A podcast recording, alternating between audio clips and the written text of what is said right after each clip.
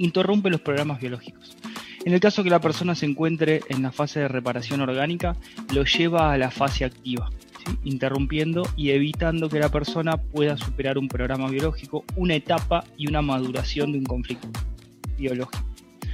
Si la persona está en fase activa, lo que hace es aumentar el crecimiento, por ejemplo, del tamaño del tumor, porque aumenta ese estrés simpático tónico, entonces el crecimiento de los órganos pertenecientes al viejo mesodermo aumenta, ellos piensan que lo pueden matar, entre comillas, ¿no? Un tumor que vendría a ser un pequeño órgano funcional que está tratando de ayudarnos a superar una situación que estamos viviendo. Pero la quimioterapia interrumpiría, y no solamente interrumpiría los programas biológicos, sino que generaría concomitantemente una lesión de la médula ósea roja, destruyendo los valores sanguíneos.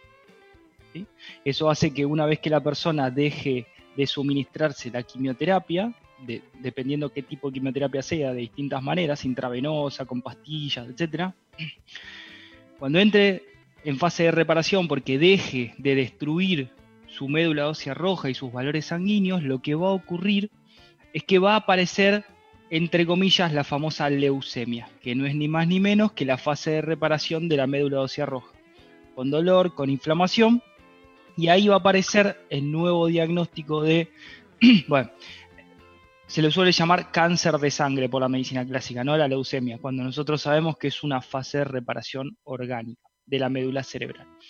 Entonces, es muy complicado porque no solamente interrumpe y complica los programas que están en fase activa, sino que además genera otros programas biológicos como es una necrosis de los valores en la sangre, complicando toda la situación. Además, ni hablar si este, hacen quimioterapia y radioterapia, porque es el, cóctel o el combo que se recomienda hoy en día antes de la cirugía, cualquier médico sabe que después de una sesión de radioterapia junto con la quimioterapia no puede operar nunca, porque la piel se deshace. Lo que estamos hablando de la necrosis, que es como si fuera una desvalorización profunda de la persona, pero sin tener la desvalorización tiene la destrucción y desmineralización de su cuerpo, es la destrucción total de su cuerpo. No es que eh, es un veneno que entra en su cuerpo y va a localizar una célula maligna, entre comillas, porque no existe el bien y el mal, son percepciones. Estamos hablando de siempre una célula que se adapta para sobrevivir. ¿Cómo va a ser buena o mala? Eso es un concepto religioso que instaló Pasteur hace ya casi 200 años, pero el punto sería que no solamente interrumpe los programas biológicos, nos lesiona, nos complica, aumenta el drama y encima me destruye todos los valores de mi sangre. Y si yo llego a tener alguna perturbación biológica, algún problema mecánico y alguien me tiene que abrir para ayudarme mecánicamente, ¿sí? porque la cirugía no está en contra de la nueva medicina germánica siempre y cuando sea necesaria mecánicamente no va a poder, se va a ver imposibilitado porque no puede suturar una herida, porque la piel se desgarra, se deshace, porque queda totalmente quemada, ¿sí? y menos una cirugía. Va a ser capaz de recuperarse de eso. Bueno, es muy difícil ahí, y es más, no todos se recuperan. Y si me dejas darte un dato, ¿sí? la mayoría de los médicos no saben esto, pero esto es verdad y lo pueden buscar en las revistas médicas. ¿Para qué nos basamos? O sea, ¿por qué la quimioterapia es recomendada en la parte oncológica? ¿Sí? Porque por alguna razón se recomienda, porque tiene que haber algún estudio estadístico que indique ¿sí? que la quimioterapia sirve o funciona, porque si la quimioterapia tendría como resultado oficial la muerte del paciente, obviamente no se va a recomendar. Sin embargo, hay una frase que dice Lulú Vedar constantemente, que es, existe la mentira, la maldita mentira y las estadísticas. Muy manipulables. Muy manipulables, muy manipulables. Entonces, ¿qué ocurre? Cuando una persona es tratada con el cóctel, quimioterapia, radioterapia y cirugía, por ejemplo, ponele solo quimioterapia, y sobrevive al menos 5 años, Mm. entra en un muestreo de curados por quimioterapia. Ahí está la estadística de, por eso dan quimioterapia, ¿no? Sobrevivió cinco años, está curado. Bien. Pero si muere a los cinco años y un día, como mínimo, cinco años, dos días, seis años, siete años, no importa, entra en el muestreo de muertos por la enfermedad de cáncer. Pero sin sacarlo de la estadística y el muestreo de curados por quimioterapia. Mm. Es decir, hay una persona que está curada pero se murió. Sí, sí, es sumamente cuestionable cómo usan esas estadísticas. Y me avisan que cuando partimos el programa no se escuchó la pregunta inicial, así que toda la introducción parece que se perdió, donde hablamos que hoy día estamos hablando de terapias congruentes y en el fondo para ilustrar cuáles son las terapias que sí son congruentes y que ayudan los procesos biológicos, queremos abarcar dos terapias que definitivamente no son congruentes con las leyes biológicas y que de hecho hacen mucho daño.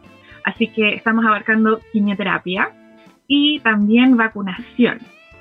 Así que hay algo más que quieras agregar sobre quimioterapia o en el fondo yo creo que todo el mundo eh, que tiene algún conocimiento de la medicina natural sabe que la quimioterapia es sumamente dañina pero justamente como en la mentalidad bélica que hay que atacar el cáncer, se justifica que, estamos matando el cáncer y tratando que sobreviva el paciente. Bueno, es que básicamente cuando vos estás hablando de querer matar una célula, es porque vos crees que hay algo en tu cuerpo que o está funcionando mal o ha sido invadido por un agente patógeno malo, entre comillas, porque le están poniendo un juicio, o hay una perturbación orgánica que se debe a un fallo del cuerpo. Eso en la nueva medicina germánica sabemos que no es verdad. Y sabemos que se debe a las falsas teorías de Pasteur de hace, desde 1900, más o menos 1910, 20 por ahí, donde él plagió los estudios de Anthony Bellam, no solamente plagió, sino que distorsionó sus estudios, fue financiado por organizaciones privadas, con objetivos oscuros, asesinó niños, pero de verdad, están las denuncias. Entonces, eh, y la prueba que hizo en una plaza en París para demostrar que su, que su vacuna funcionaba e inoculaba a dos personas, no tenía la médula ósea del conejo muerto de rabia como le puso a los animales, que se murieron a propósito al mes de que los vacunaron, sino que lo que tenía era agua este, destilada. Y eso está en las memorias de Pasteur, que gracias a Lulú Vedar y material de nueva medicina estamos accediendo a esos documentos perdidos, ocultados, y que están solamente en francés. Son muy difíciles de acceder. Mm. Y, estamos descubriendo cosas que, que, no lo podemos creer. Pero lo más loco es que esto que estamos diciendo nosotros ahora, lo vienen discutiendo los científicos hace muchísimos años. Sin embargo, la teoría bacteriana y del contagio de Pasteur sigue a flote por el financiamiento privado que tiene, no porque sea verdad. Mm, Entonces, es muy rentable. Es muy rentable. Es muy rentable. Entonces, es, es una complicación porque a vos te hacen creer que te podés contagiar, que existe el contagio y que existe no solamente el contagio, sino que la posibilidad de que algo externo a tu cuerpo entre y te invada y te ataque. Y obviamente que vas a querer, si crees en eso, vas a decir, sacame eso del cuerpo, por favor. Sin embargo, no es verdad. Entonces, lo que estamos generando es no solamente un envenenamiento de nuestro cuerpo, sino que a su vez nuevos programas biológicos, los mismos que efectuaría o utilizaría cuando aparece un león y tengo que sobrevivir, pero dentro de mi cuerpo. Y en vez de poder escaparme del león, jamás me voy a poder escapar, porque me dijeron que es tan chiquito mi enemigo, es invisible, es imperceptible y no lo puedo tocar, no lo puedo agarrar, y que jamás me voy a poder escapar y que con suerte se apaga y cada tanto se activa. Eso es lo que le dicen a los que supuestamente tienen cáncer o enfermedades autoinmunes. Tenés suerte porque se apagó. Bueno, capaz se activa en, unos años, como si fuera una alarma. Claro.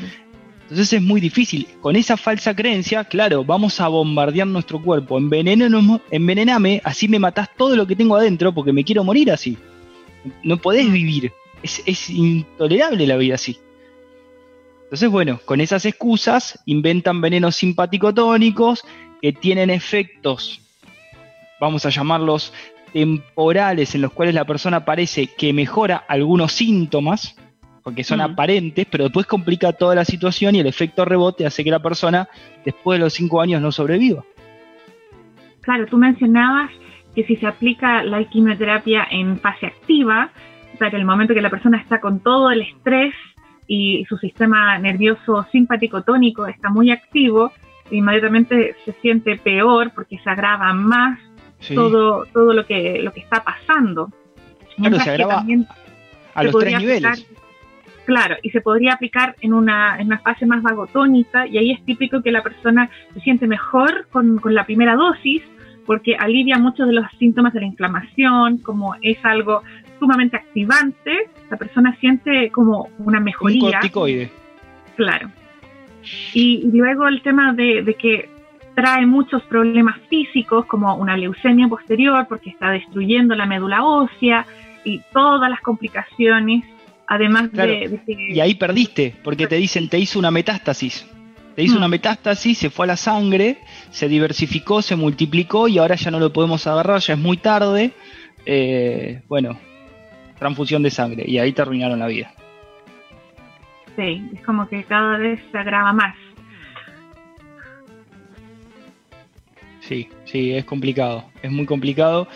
Eh, pero bueno, se puede salir. Lo que hay que tener en cuenta también, y te lo puedo decir cualquier persona que haya recibido quimioterapia, es que los efectos simpaticotónicos que tiene la quimioterapia, la persona no se los olvida nunca más en su vida. Mm. Empieza a generar conflictos de todos los colores, ¿sí? Empieza, no puede comer, vomita, cualquier olor le genera repugnancia, está con una acidez extrema, con diarrea extrema, no, no se siente bien, está destruida, pero claro, como le dicen que esto la va a curar, es como que sigue remando en dulce de leche, eh, y, y, toda la familia la empuja, le dice, dale, dale, que esto te va a curar, entonces con las mejores intenciones, pero con las peores herramientas, te terminan destruyendo. Y, y, me atrevo a decir que del 100% de las personas que se hacen quimioterapia, ni la mitad lo termina, pues no lo aguantan. Mm. No lo pueden aguantar, es tremendo. Las personas que nosotros hemos atendido, que son un montón, que se han hecho quimioterapia, te cuentan, te dicen, no, mira, lo tuve que dejar porque no podía, yo lo dejé con miedo, pero esto me estaba matando más que el cáncer, me dice, porque no podía dormir. Simpático tónico, obviamente, te sube la presión. No puedes dormir, estaba hinchada como un sapo, los túbulos colectores del riñón activo. Además, con un montón de conflictos de profundas autodesvalorizaciones, necrosis de los huesos, de los músculos, la persona nerviosa, la familia mal, ella preocupada por su familia porque parece que se muere, la familia preocupada por ella, eh, un círculo vicioso completo que lo único que genera es, la profecía autocumplida de la medicina, ¿no? De el cáncer te va a matar, te va a comer. Claro, sí. Bueno, ahí es donde el, claramente el remedio parece ser mucho peor que, que la enfermedad, definitivamente. Ahora, sí podríamos decir que hay algunas terapias o protocolos que son más suaves, donde eh, están entregando menos quimioterapia y ahí obviamente ven mejores resultados de sobrevivencia de, los pacientes cuando van modificando esos protocolos. Bueno, justo ahora le mando un saludo a Vane, que es una, alumna de la Escuela de Nueva Medicina que tenemos nosotros en Awakening Project. Eh, a propósito también siempre recomendamos material de nueva medicina germánica para formarse, ¿sí? Este, eh, la página web, material de nueva medicina germánica, sí. Sí, material de nueva medicina germánica.com. Em, ¿Qué es lo que te iba a decir? Me quedé en material de nueva medicina. Vane, tu, ah, alumna Vane. Eh, Vane es una médica, es una médica que acaba de entrar este, en la formación hace poquito, ya está cursando otro nivel, está un segundo nivel. Eh, nos comentó y es verdad, pues yo ya lo he visto, em, pero ella nos dio con detalle que se está aplicando una nueva quimioterapia, muchísimo más dolorosa, muchísimo más simpaticotónica, muchísimo más invasiva. Mm. Hay que tener mucho cuidado, hay que observar, hay que, hay que preguntar, antes de meter la pata en un lugar, investiguen bien, se probó, tiene efectos secundarios, investiguen bien, porque todo lo que les den dice, tiene efectos secundarios, puede causar la muerte, y lo dice. Claro. Entonces, es como, ¿quién se hace cargo? Es la única esperanza que no hay más alternativas y cierran la puerta totalmente a todas las opciones y alternativas, como dicen que no se han estudiado, no se ha comprobado, solamente nuestras opciones terapéuticas, nuestros protocolos tienen sustento y base científica, cuando eso claramente no es real, pero son los que los que tienen la, la versión oficial, es la medicina aceptada. Son los que tienen la palabra, son los que tienen la palabra. El delantal blanco. El delantal blanco, claro. Sí, sí. Pero bueno, ya mucha gente se está dando cuenta. Conozco o no conozca la nueva medicina, se está dando cuenta de que esto no tiene sentido. ¿sí? Cuando vos vas al médico y te dice, me duele la rodilla izquierda, y es un viejito y tiene 65 años, le dices, le da. Y el viejo le dice, no, pero no puede ser, porque mi rodilla derecha tiene 65 años y no me duele. Acá hay algo raro. ¿No? Son, incongruencias totales de la medicina clásica que, no tienen sentido. Hay cosas que te dicen que, no, mira, estaba dormido en tu cuerpo y se activó ahora. No, bueno, es hereditario. No, bueno, eh, de cuenta que tenés un perro con hambre que te está comiendo. Hay frases que denotan la completa ignorancia del cuerpo y de la biología y que hablan de un conflicto bélico y utilizan tu cuerpo como campo de batalla. Entonces te tiran, la, entre comillas, la bomba química adentro de tu cuerpo para ver qué pasa. Porque mm. no te aseguran que te van a ayudar. Ellos te dicen que van a atacar, pero no te dicen si van a ganar o no, entre comillas, porque están peleando. Claro, ellos no prometen nada, solo dan un tratamiento muy caro diciendo que esa es tu única esperanza. Bueno, mira, me dijiste una palabra clave. Cuando vos decís muy caro, vos sabés que cuando hay un conflicto de carencia de algo vital, específicamente hablando de dinero, lo primero que toca es el hígado. Y si el conflicto tiene una intensidad importante, aparece un tumor de hígado, un adenocarcinoma este, en forma de coliflor, secreto, etc. He tenido un caso en el cual una mujer estaba con unos programas biológicos llamados cáncer y le empezaron a dar una medicación de quimioterapia. Pero era tan cara que no la podía pagar. Y, no me acuerdo cuál era eh, la moneda. Eh, no me acuerdo si era de Estados Unidos, de Canadá, de México, andaba por ahí. Eran o 200 mil pesos mexicanos, o 200 mil pesos, o 200 mil dólares, no, me acuerdo del país. Pero era impagable. Era impagable. Me dice, mira, la obra social no se me hace cargo, tengo que vender la casa, me decía. Tengo que vender la casa. Y estaba generando un cáncer de hígado porque, claro, vende la casa y después ¿dónde vive? ¿Dónde duerme? Y aparte para envenenarse. No, es, un completo este, desconocimiento y aparte un avasallamiento contra el propio paciente, porque si vos vas y le decís, pero usted está seguro, doctor, el viejito, sí, usted tiene que hacer lo que yo le digo, le dice. Bueno, pará, pará, porque es mi cuerpo, no es tu cuerpo.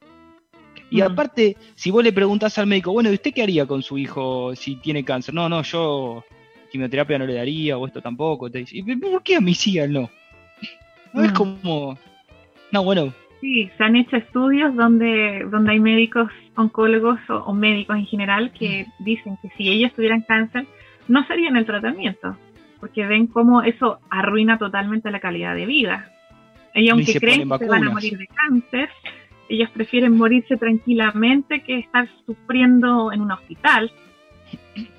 A todo esto, el tema de las ganancias, los intereses creados alrededor de la quimioterapia, que es un negociado gigantesco, y muchos médicos eh, y oncólogos eh, están metidos dentro de, esa gran ganancia, porque existe un margen de ganancia estratosférico en la quimioterapia. Entonces se generan esos intereses de, de, que pruebes este nuevo tratamiento y de que sigas insistiendo con estas terapias, aunque las probabilidades de que tengas éxito son tan bajitas pero se lo meten con mucha seguridad porque comienzan a, convertirse en vendedores. Es que sí, es que terminan siendo, entre comillas, visitadores médicos, los médicos, más que médicos, porque el médico, si hay algo que no puede trabajar, es de médico. Y eso no me lo puede negar nadie, porque no me vas a decir que alguien que realmente se preocupa por vos no te va a dedicar como mínimo 20 minutos. No, puedes saber cómo estás si no te dedica como mínimo 20 minutos. Y cuando vos tenés la consulta con una persona y tenés 3 a 5 minutos, es imposible nada, porque desde que se sentó hasta que hiciste la pequeña pregunta o el pequeño medicamento o lo que sea, tomó no tomó esto o lo otro, se terminó la consulta. Claro. Es imposible. Como máximo. Es imposible. Entonces, claro, ¿y qué te van a decir? No, bueno, mire, usted tiene que tomar esto porque la revista científica médica, como yo no tengo tiempo de investigarlo y no tengo tiempo de ver si funciona y no tengo tiempo de profundizar, bueno, hago lo que me dicen, agacho la cabeza y te doy en bandeja. Total, a mí me dan el viaje después a Brasil, a Estados Unidos, no sé dónde, ¿no? Los visitadores médicos. Este, y mientras más medicamento doy, más me pagan. Eso es sabido sabido. O sea, pues no solamente le dan oficialmente, sino que extraoficialmente también. Eh, y se van, bueno, Muchas a esos lugares. denuncias al respecto de eso. Han salido personas que fueron editores de revistas médicas muy reconocidas y cuando se retiran escriben un libro y revelan todos los intereses creados ahí y cómo se tergiversa la ciencia eh, en busca de la rentabilidad al final. Así que es una triste realidad.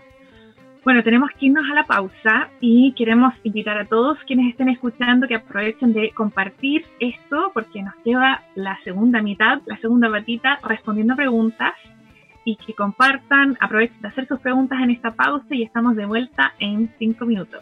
Nos vemos.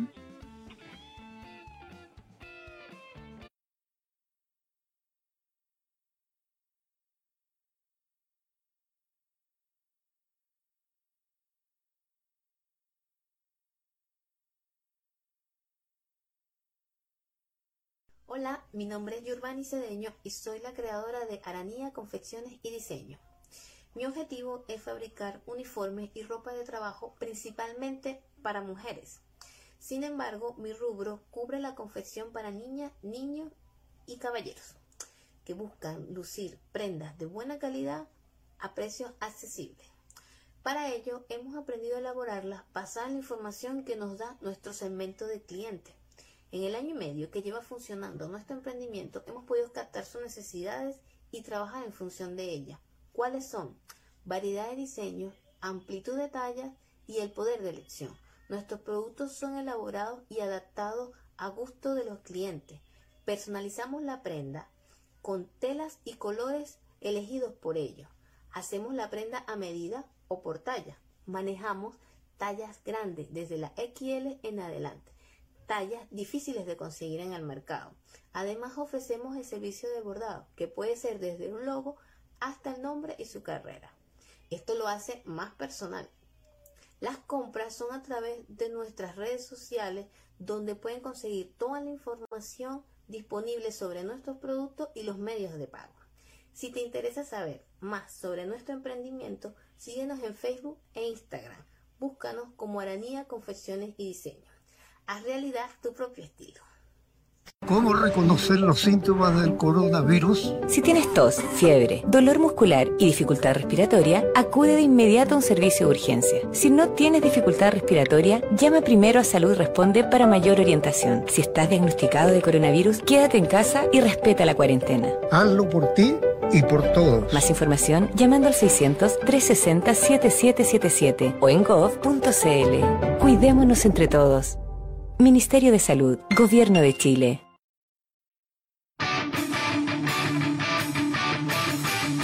Hola, soy Carolina Hernández, fundadora y account manager de H Publicidad. Nuestra empresa nace con el objetivo de aportar soluciones y herramientas adecuadas para resolver las variadas necesidades de nuestros clientes. Disponemos de maquinaria top de línea y un equipo de trabajo creativo, capacitado y dispuesto para llevar a cabo proyectos comunicacionales de las marcas que acuden a nuestros servicios. Con presencia a nivel nacional, plasmamos en todo el territorio las estrategias publicitarias que nuestros clientes requieren. Únete a nuestras redes.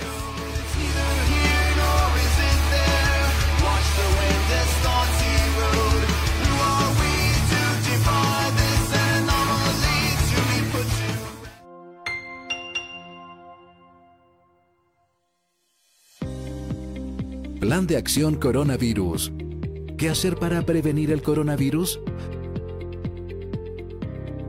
Lávese frecuentemente las manos con agua y jabón o utilice gel de alcohol. Al toser o estornudar, cubra boca y nariz con pañuelos desechables y elimínelos. Evite tocar o acercarse a personas con infecciones respiratorias. Infórmese en minsal.cl o llamando a Salud Responde al 600-360-7777.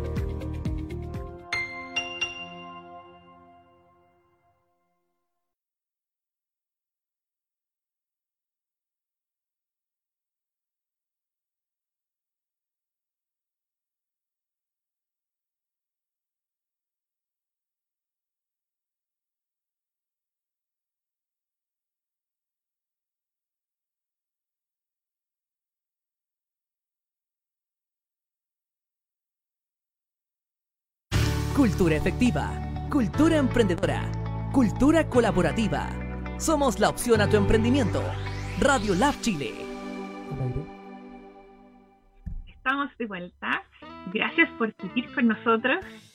Y em, bueno, parece que hoy día han estado todos muy tímidos. No nos han llegado preguntas, pero sí muchos saludos. Así que voy a compartir desde Panguipulli, nos mandan saludos. Em, también desde Santiago y desde México.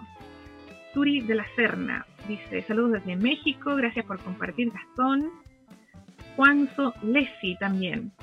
Eh, bueno, nos estaban comentando que tuvimos problemas técnicos en un principio con el tema de, la música. También desde Coyipulli, en Chile, nos están escuchando. Y Juanzo Lesi eh, compartió la página que tú mencionaste, material de nmg.com.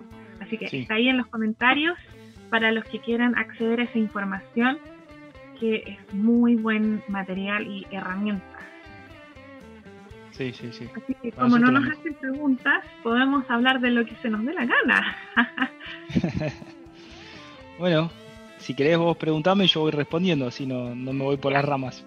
Bueno, yo que soy ordenada, sé que nos quedó pendiente abarcar el tema de la vacunación, que es desde atacar y matar y destruir un enemigo supuesto, está hablando de prevenir.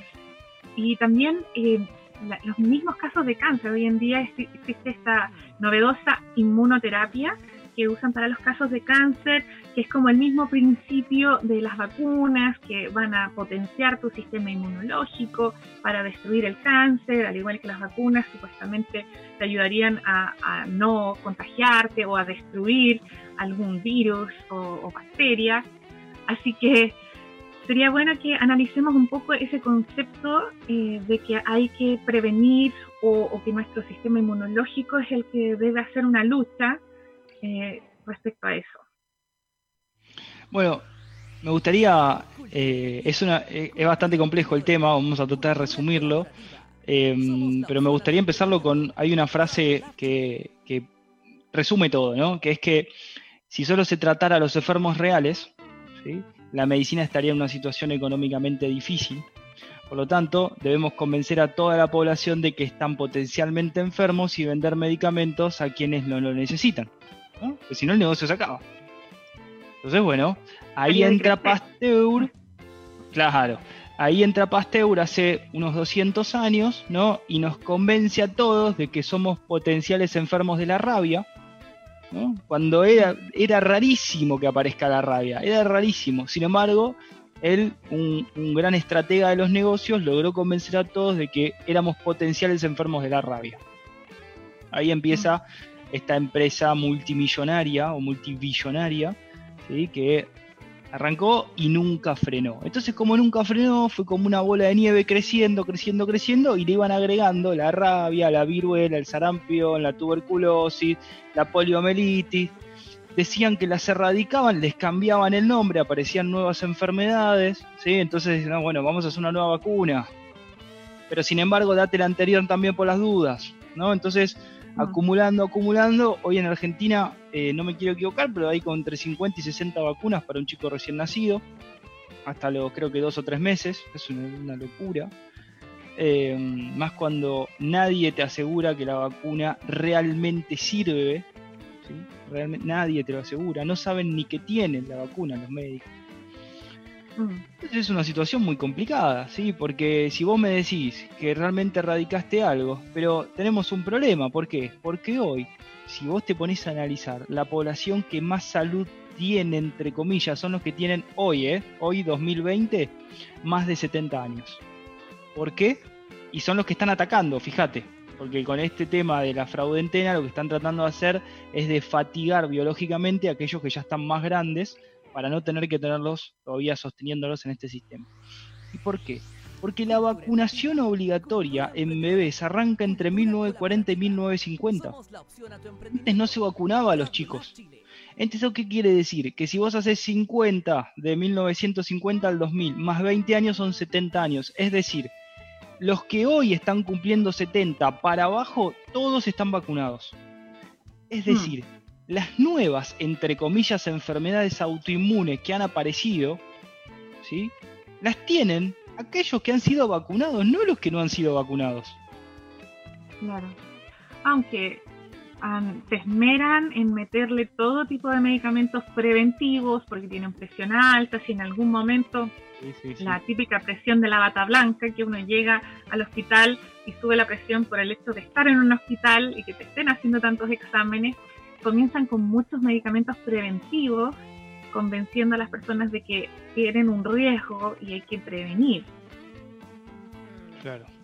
Especialmente acá en Chile son las bolsitas llenas de medicamentos y, las personas de, tercera edad, de 60 años para arriba, los tienen con medicamentos gratis. El sistema de salud provee todo, entonces tienen bolsas de medicamentos de una variedad muy grande porque un medicamento hace daño para el estómago, entonces le dan otro para paliar ese efecto secundario y, los tienen llenos de pastillas y comienzan a tener muchos problemas por los efectos secundarios de los mismos fármacos. Nosotros tenemos el caso de un tío que, bueno, él es más joven, pero eh, ya con sesenta y tantos años y como él un día fue al consultorio a controlar su salud y fue en bicicleta y, venía tarde para su consulta, entonces llegó todo ajetreado, le tomaron la presión y le dijeron que era hipertenso y le dieron un fármaco para bajarle la presión. Y después de eso él se andaba desmayando y cayéndose como que se le iban las piernas y era por el efecto de ese medicamento que le bajaba su presión que en realidad era normal.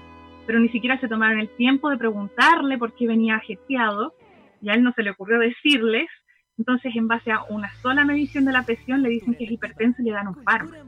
Y de por vida. Y de por claro, vida, ¿no? Claro, porque ahí ya los consideran crónicos y les hacen seguimiento. Tenemos un montón de casos de esos, un montón. Ah, es más, a gente que han dicho que, que era celíaca, gente que le han dicho que tenía lupus. Mirá, de todas las, entre comillas, enfermedades etiquetadas por la medicina alópata, eh, la que más eh, distorsiones tiene es el lupus. Hemos atendido gente con el diagnóstico ¿no? oficial de lupus de China, de Japón, de Tailandia, de México, de España y no me acuerdo qué otro país, y todos tenían síntomas totalmente distintos. No es que todo es lo mismo, ¿no? Por ejemplo, no sé, fiebre, inflamación del brazo, me duele el dedo gordo del pie, bueno, eso lo llamo lupus, bárbaro. En todos los lugares se tendría que llamar lupus, esa combinación. Bueno, no. Eran cosas, pero que vos decís, pero ¿cómo no pueden ponerse de acuerdo, por lo menos en poner la misma etiqueta? Mm. Sí, es que hoy en día con este tema autoinmune, como que les dieron excusa para todo, porque se hacen exámenes y si coincide, pueden etiquetar algo que, que no tiene ninguna lógica diagnóstica.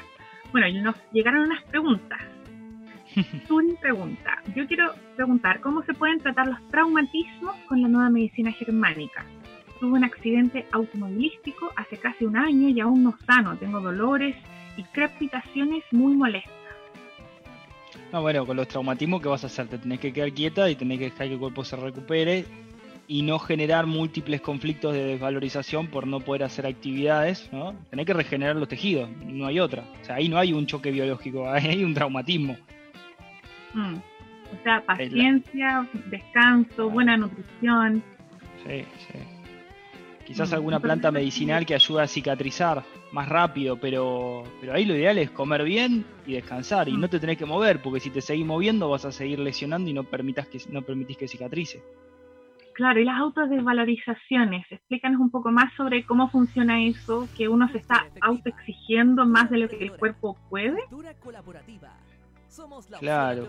Claro, por ejemplo, eh, bueno, es muy amplio, ¿no? La autodesvalorización. Estamos hablando, cuando hablamos de una autodesvalorización, en realidad estamos hablando de una falta de amor hacia nosotros mismos, porque es no me acepto o quiero hacer algo y no puedo. Mientras más drama tengo, más profundo es el drama. ¿Sí? Mientras más fino es el drama, bueno, me tocará músculos, quizás tendones, si es más profundo me tocará huesos. Estamos hablando del Mm. mismo conflicto, pero de distinta intensidad de drama. En fase activa hay una necrosis, son los órganos creados por el nuevo mesodermo controlados por la médula cerebral. En fase activa tiene una necrosis, una desmineralización, y en fase de reparación lo que ocurre, bueno, es el edema de reparación con los fieles aliados de nuestras bacterias, que lo que van a hacer es rellenar el músculo, el hueso o el tendón, o el cartílago, o lo que sea, y posteriormente van a cicatrizar si es que yo no vuelvo a recaer en el conflicto, ¿no?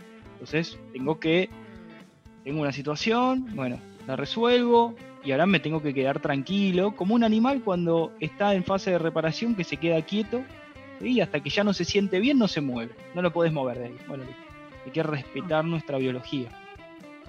Claro, darte permiso para descansar y recuperarse al 100%. Claro, y, y no creer que sos un vago porque estás en vagotonía, ¿no? Que la palabra sea la misma no tiene nada que ver, Claro. al contrario. Bueno, yo también agregaría en, en lo nutricional asegurarse de estar recibiendo suficiente proteína, suficiente vitamina C a través de la alimentación para poder generar colágeno, que básicamente estamos hechos de colágeno. y necesitamos proteína y vitamina C para generar todas esas sustancias. Así que lo básico es nutrirse bien, no tener una dieta restrictiva o extraña, que, muchas veces uno cae en esas trampas de desintoxicar y limpiar el cuerpo eh, cuando en realidad necesitamos nutrir el cuerpo y, y consumir alimentos densos nutricionalmente hablando. Tal cual. También sí, sí, nos una llegó- buena alimentación. Mm. También nos llegó una consulta de... Ah, toda- a todo esto Suri escribe desde México. Mario Neta nos dice, tengo una duda para Gastón. Una vez dijiste que a veces no conviene resolver los conflictos y diste el ejemplo de un amigo de Hammer, eh, dice el Sí, cual quería separarse de su esposa. En esos casos, ¿se tendrá que vivir en incoherencia toda la vida? Bueno, acá no hay, no hay, este, yo no te puedo decir haz esto o haz lo otro. Vos le podés decir a la persona, mirá, si vos haces esto, esto es lo que viene. Si haces Mm. esto, esto es lo que viene. ¿Qué es lo que vos querés hacer? O sea, es cada uno su decisión, porque acá lo más importante es entender que la salud no es un derecho. La salud es el efecto de ser coherente con quien vos sos. Bueno, entonces hay situaciones que vos no fuiste capaz de resolverlas a tiempo y ningún animal viviría tanto tiempo con un conflicto activo. Entonces, cuando un, vamos a llamar un lobo diestro, no puede ser alfa, agacha la cabeza, se queda siendo beta, ¿sí? Pero no va a intentar ser alfa a los 10 años después de haber sido beta. Va a seguir beta porque inconscientemente sabe que moriría de un infarto de arterias coronarias en la fase de reparación. Entonces, hay situaciones que si no las resolves a tiempo no te conviene biológicamente resolverlas. Ahora, no quiere decir que conozco gente que me dijo, no, mira, no me importa morirme, yo lo quiero resolver. Bueno, cada uno hace lo que quiere, o sea, acá el, el libre albedrío está presente. Pero sí hay que saber, y la nueva medicina te permite prevenir, es que si tenés una situación muy dramática, que no le pudiste dar una solución inmediata, no dejes pasar el tiempo, no te conviene a ningún nivel. Mm, claro. Porque en el fondo, como ese dicho, la naturaleza es cruel en ese sentido y de hecho los animales son mucho más drásticos radicales para solucionar sus conflictos. Hay casos donde si están atrapados, si tienen su patita atrapada, ellos van a morder y, y sacarse la extremidad para escapar de ahí. Entonces ellos tienen ese instinto muy bien desarrollado y siguen sus instintos, mientras que los seres humanos tenemos muchas distintas razones o racionamientos psicológicos para no solucionar y dejar las cosas estar, eh, como temas pendientes y justamente cuando se trata de algo que afecta a la zona cardíaca, ahí Hammer advertía mucho de que uno tiene que tener claro si lleva más de nueve meses con ese conflicto sin resolver, el ataque cardíaco suele ser fulminante.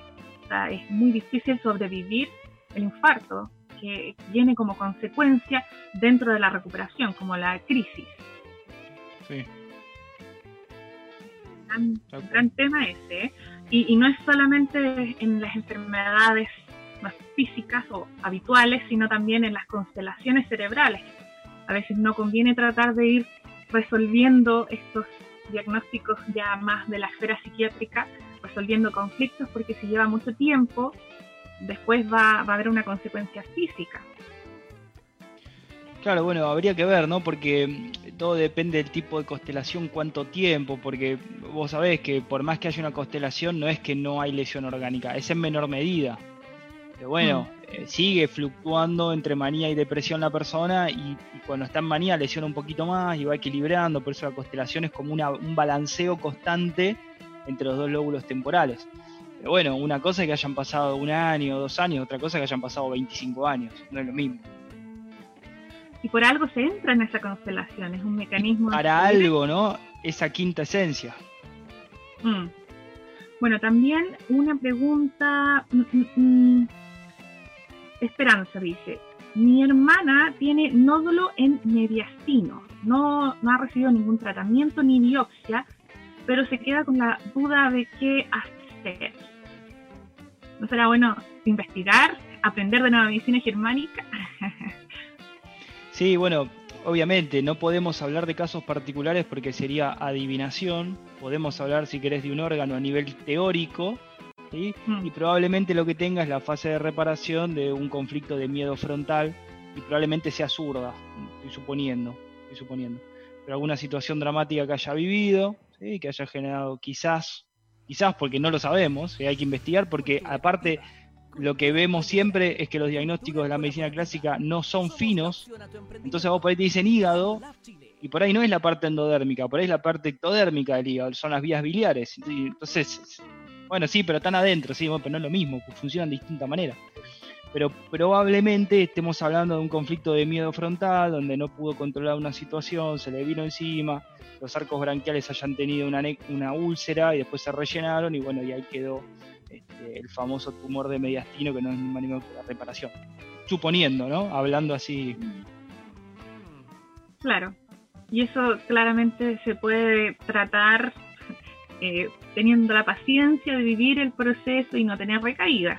Así que para eso uno tiene que estudiar nueva medicina germánica, entender y detectar qué fue el conflicto que gatilló todo esto que no, hay como píldoras mágicas o respuestas tan fáciles. Y evitar principalmente todas las recaídas este, con los rails o memorias sensoriales que estén presentes y los pueden estar haciendo revivir, porque quizás el, si le duele, pues no es nada peligroso, pero si le duele quizás está teniendo recaídas con distintos rails. Entonces, bueno, identificarlos, eliminarlos, ¿no? Todo lo que es el, proceso mm. biológico. Claro. Bueno, eh, mencionar el tema de que alguien puede ser zurda sin ah, escribir con la zurda. Eso es, como bueno tenerlo en mente que uno tiene que hacer la prueba del aplauso, tiene que buscar distintas pruebas para comprobar la lateralidad cerebral, biológica, porque no necesariamente vas a escribir con, con, esa, con ese lado, con esa mano, para que lo tengan en cuenta. Claro, ser zurdo o diestro eh, no implica utilizar la motricidad zurda o diestra. Es, es, la lateralidad biológica es independiente de la capacidad motriz que vos tengas. Vos podrías como no, porque ya vimos que pueden, pueden usar la zurda y son zurdos. Sí, sí, de hecho los zurdos suelen ser más hábiles en cuanto a ser ambidiestros, entonces es medio engañoso pensar que porque escribe con la diestra no puede ser zurdo. Hay que hacer esas pruebas, detectarlo bien bueno, nosotros, te, interrumpo, eh, nosotros hemos desarrollado un estudio muy profundo sobre la lateralidad biológica, que según nosotros es lo más importante que hay, donde hay hasta anatomía específica del zurdo, de la zurda, del diestro y del diestro, de la diestra. O sea, no son físicamente iguales.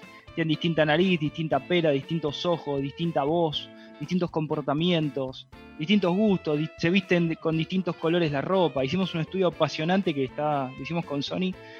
Eh, lo pueden buscar si quieren en el canal de YouTube, no sé si lo escuchaste.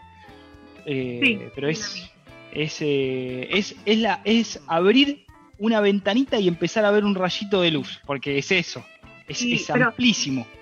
Claro, es muy amplio y de hecho todo está basado también en la base natural. Un zurdo y una diestra naturalmente son así o asá, pero uno puede constelarse bastante joven y, no ser como naturalmente habría sido de no haberse constelado. Así que yo que soy zurda no me sentí tan identificada porque he estado con, una, mi pequeña locura de chiquitita. Por tanto, eh, dije, hoy, bueno, esto es la base pero uno tiene que siempre hilar más y más fino y las constelaciones son tan complejas.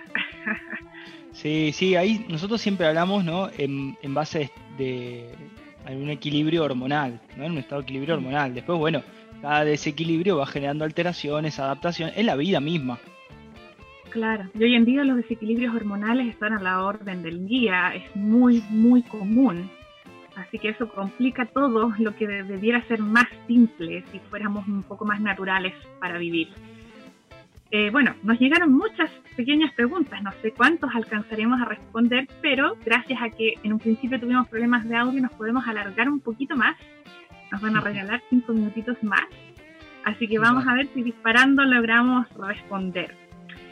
Rebeca Armoa consulta, ¿qué tratamiento recomienda la nueva medicina germánica para la fiebre reumática. Bueno, un poco amplio. claro, lo que pasa es que eh, en principio la nueva medicina no recomienda tratamientos tampoco.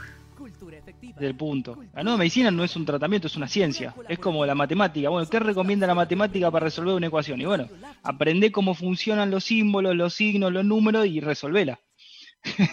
Sería esa la base. Vos podés tener paliativos, acompañamientos, que no intervengan en la fase de reparación. Pero ahí hay que buscar, porque ahí debe haber varios DHS activos. Claro, sí. Entonces, eh, uno puede buscar dentro de la medicina natural, eh, hay muchas distintas terapias que son muy buenas y no interrumpen ningún proceso pero igual hay que ocuparlas de acuerdo a la fase en que uno está para no agravar los síntomas, no va a interrumpir el proceso, pero incluso aplicar cataplasmas frías cuando se está en fase fría va a ser peor. Así que hay que saber ocupar ese tema, claro. Así que dentro de la medicina natural hay muchas, muchas alternativas, pero conocer por lo menos la segunda ley biológica y manejarse bien en las fases es una súper buena herramienta para cualquier terapeuta para que sea mucho más eficiente y efectivo y realmente alivie eh, con los tratamientos que está haciendo. cuál? Sí. Mm. O sea, todo hay que estudiar, estudiar, estudiar. Aparte es apasionante, es apasionante porque te, metes en este mundo y decís quiero, quiero más, quiero saber más, así entiendo, así me conozco. Esto te lo deberían enseñar cuando nacés, antes del vocabulario. O sea, de vocabulario no, pues no te lo podían enseñar, pero antes de las matemáticas tendrías que aprender cómo funciona tu cuerpo. Pues si no, no tiene sentido nada. Sí, y han hecho libros para niños sobre la nueva medicina germánica explicando enfermedades de la niñez comunes o el cáncer de mama de la mamá. Es muy interesante buscar esos libros sobre nueva medicina germánica en libros para niños. Otro apache, Panguipulli, pregunta, ¿qué recomienda Gastón para eliminar la retención del líquido? ¿Tienes algún secretito o técnica por ahí para esos cercos? Eh... Solucionar el problema, sino bajar la retención del líquido nomás. claro, bueno, también depende del caso, ¿no? Porque ¿para quién, no? Sería, para el que está en el hospital, y bueno, que vuelva a su casa. Para el que está viviendo con su suegra, bueno, que vuelva a su casa para el que está viviendo con una pareja que ya no está bien y bueno, que vuelva a su casa. O sea, evidentemente no está en su territorio, no se siente a gusto, está derrumbado, bueno, se tiene que volver a arraigar. O sea, esa sería la clave. Pues hay que ver el caso particular, jamás podríamos dar una respuesta precisa sobre alguien que no conocemos. Claro, pero la base de la retención de líquido es tener un conflicto de no estar en un lugar donde la persona se siente a gusto. Claro, sería, eh, hay varias palabras, ¿no? Se utiliza el derrumbamiento de la existencia de la persona, el desarraigo, el conflicto del prófugo, de sentirme como un pez fuera del agua. Eh, Mm. Claro. Sapo de otro pozo. Bueno, podemos buscar dicho también. Sí, bueno, Hammer siempre recomendaba así como tratamiento drástico para bajar la retención de líquido, meterse en una tina con, con mucha sal para, para lograr como un- una respuesta biológica de sentirse como de nuevo en el útero, eh, Claro. similar a eso. Mm, El agua calentita puede ser, ¿no? Porque hay que tener Claro. en cuenta que la persona ahí está en fase activa. Entonces hay que tratar de bajar el drama, compartir Los lo que está viviendo. que disfruta de masajes le puede ayudar, pero todo sí, porque es- depende. Obvio, Mm. apretás la vejiga, drenás Claro. un poco. El yoga puede ser muy bueno. El yoga puede ser muy bueno. Por ejemplo, El ejercicio en Pero general es maravilloso para activar y, y generar endorfinas y relajación como por el mismo movimiento, la circulación, etcétera. Por eso el ejercicio es bueno para todos. En las dos Sí. fases sirve mucho. Flor Minerva pregunta, si mis enfermedades, si mis enfermedades, por ejemplo, artritis reumatoide, AR, el conflicto desvalorización, por ejemplo, ¿y cómo lo resuelvo si mis dolores son muy fuertes? Lo mismo, ¿qué me pasa con la hernia del hiato? Y sé qué comida seguir. Ahora, ¿qué hago? claro, bueno, obviamente no podemos responderle particularmente, pero sí podemos responder a nivel global. O Mm. sea, ¿por qué no puedo sacar la mano de adentro del fuego? Y bueno, porque no quiero. Pero si vos te enfocás en que te duele en vez de sacar la mano, jamás vas a poder pensar en que tenés que sacar la mano donde te estás metiendo. Entonces, bueno, no te conviene enfocarte en el cuerpo, te conviene enfocarte en la situación entendiendo que el cuerpo reacciona a lo que vos hagas o dejes de hacer. Mientras más te duele, bueno, más estás recayendo. Hay que investigar también, ¿no? Porque puede haber dolores en fase activa, puede haber dolores en fase de reparación, son distintos órganos. Si es artritis, es una fase de reparación en círculo vicioso que llega hasta la primera fase de reparación y vuelve. ¿no? De necrosis, reparación, necro, eso es porque recae todas las semanas, o por no decir todos los días. Claro. Tiene que, hay que ver también artritis en dónde, en el hombro, en la rodilla, en la pierna, en el pie, en el dedo. O sea, ¿no? Es inflamación de músculo. eh, bueno, habría que ver cuál, para qué sirve, según la lateralidad biológica, si es diestra, si es zurda, qué representa. Y ahí empezar a buscar qué no puede mover, avanzar, sostener, eliminar, apoyarse, etc. Mm. Y hacerlo. Sí, en ¿no? realidad uno tiene que tomar esa responsabilidad de estudiarse a sí mismo y, y llegar a, a entender qué me pasa. Volver a conectarse con lo que uno realmente está sintiendo y viviendo. Francisco Alberca, de Lima, Perú, pregunta, ¿a qué conflicto pertenece la rinitis aguda? ¿A qué conflicto biológico pertenece la rinitis aguda? Bueno, por lo general aparece como en un rail, ¿sí? con un rail por, por alguna situación vivida en el pasado. Podría ser por una separación de, de contacto, de es un bo- no es un bocado, así como algunos piensan, es un conflicto sensorial. Pero bueno, habría que ver si es rinitis de verdad lo que tiene, porque eh, ya sabemos, o sea, hay muchos órganos implicados, hay muchas invaginaciones de capas germinales en, en la nariz, en este caso. Entonces, bueno, si es un conflicto ectodérmico, estamos hablando de un conflicto de separación del contacto, en fase activa úlcera, fase de reparación un edema, puede haber picazón cuando cicatriza. Bueno, eh, como mínimo, puede haber una invasión en el territorio, una amenaza, un susto, concomitante del conflicto de separación del contacto olfativo.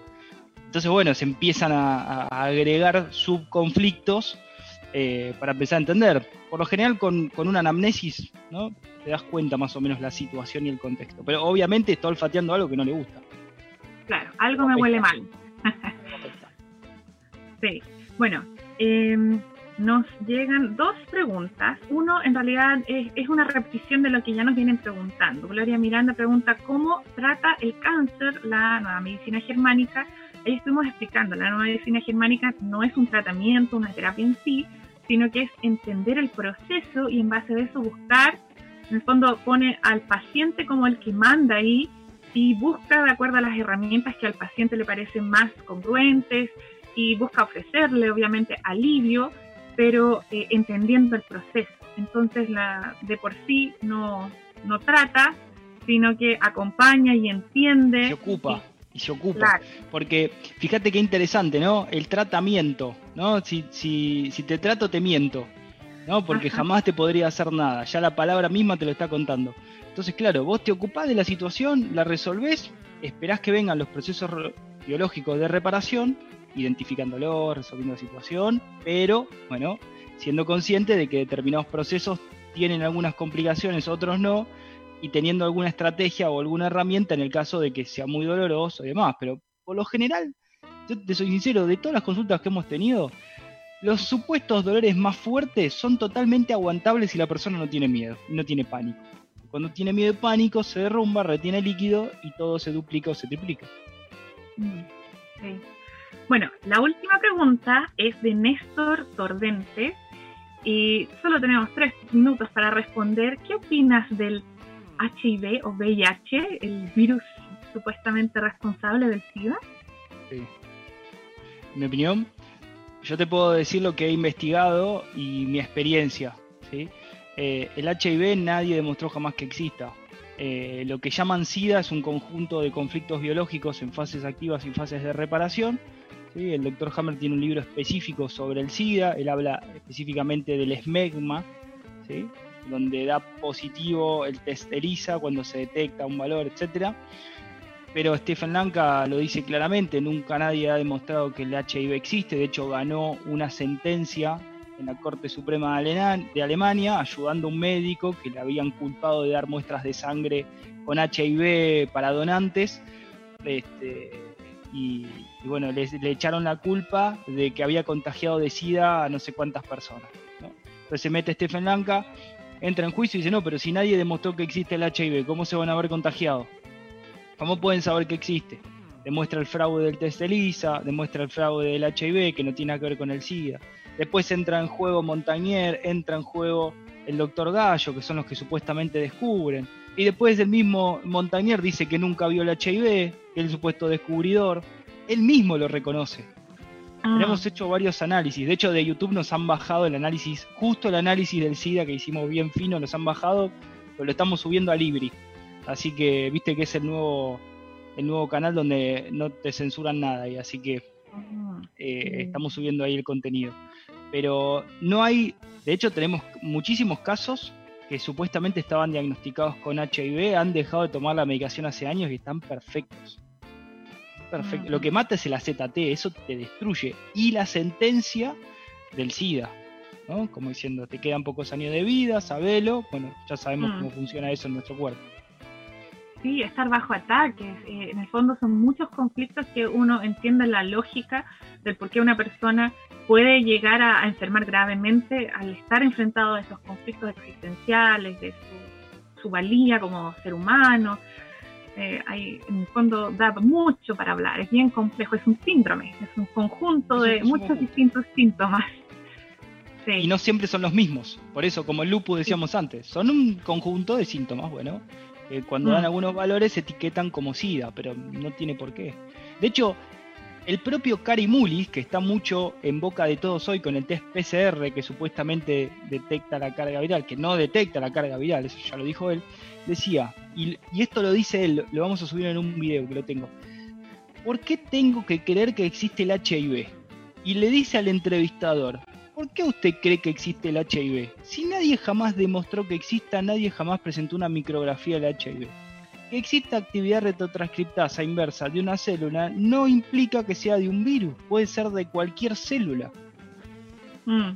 Y todo esto, Harry Mullis es el descubridor del PCR que están usando para detectar el famoso coronavirus, así que muy interesante cómo podemos ir vinculando y los parecidos eh, entre todo este tema del VIH y el coronavirus. Bueno, a él ah, justo, eh, si lo buscan en Wikipedia, lo llaman negacionista del HIV. Mm, sí. Bueno, se nos acabó el tiempo, pero ha sido un placer. Premio Nobel, ¿no? Sí, sí premio Nobel. El, bien, eh, bien excéntrico, pero dice, dice lo que, siempre dijo lo que pensaba, fue muy honesto. Eh, entonces, eh, dejamos el dato awakingproject.com, que es la página web, tienen un canal de YouTube muy activo, siempre están posteando información, así que muy recomendable que vayan, busquen Awakening Project en cualquier parte en internet van a encontrar muchísimo material y obviamente invitarlos a la página web del Guardián de la Salud, www.guardiansalud.cl. Ahí tienen el directo contacto con mi WhatsApp, así que también les puedo mandar los links de todo lo que conversamos. Si tienen cualquier duda, está la invitación. Y eso, muchas gracias eh, por escucharnos todo este rato y nos vemos otro día miércoles. Chao, chao.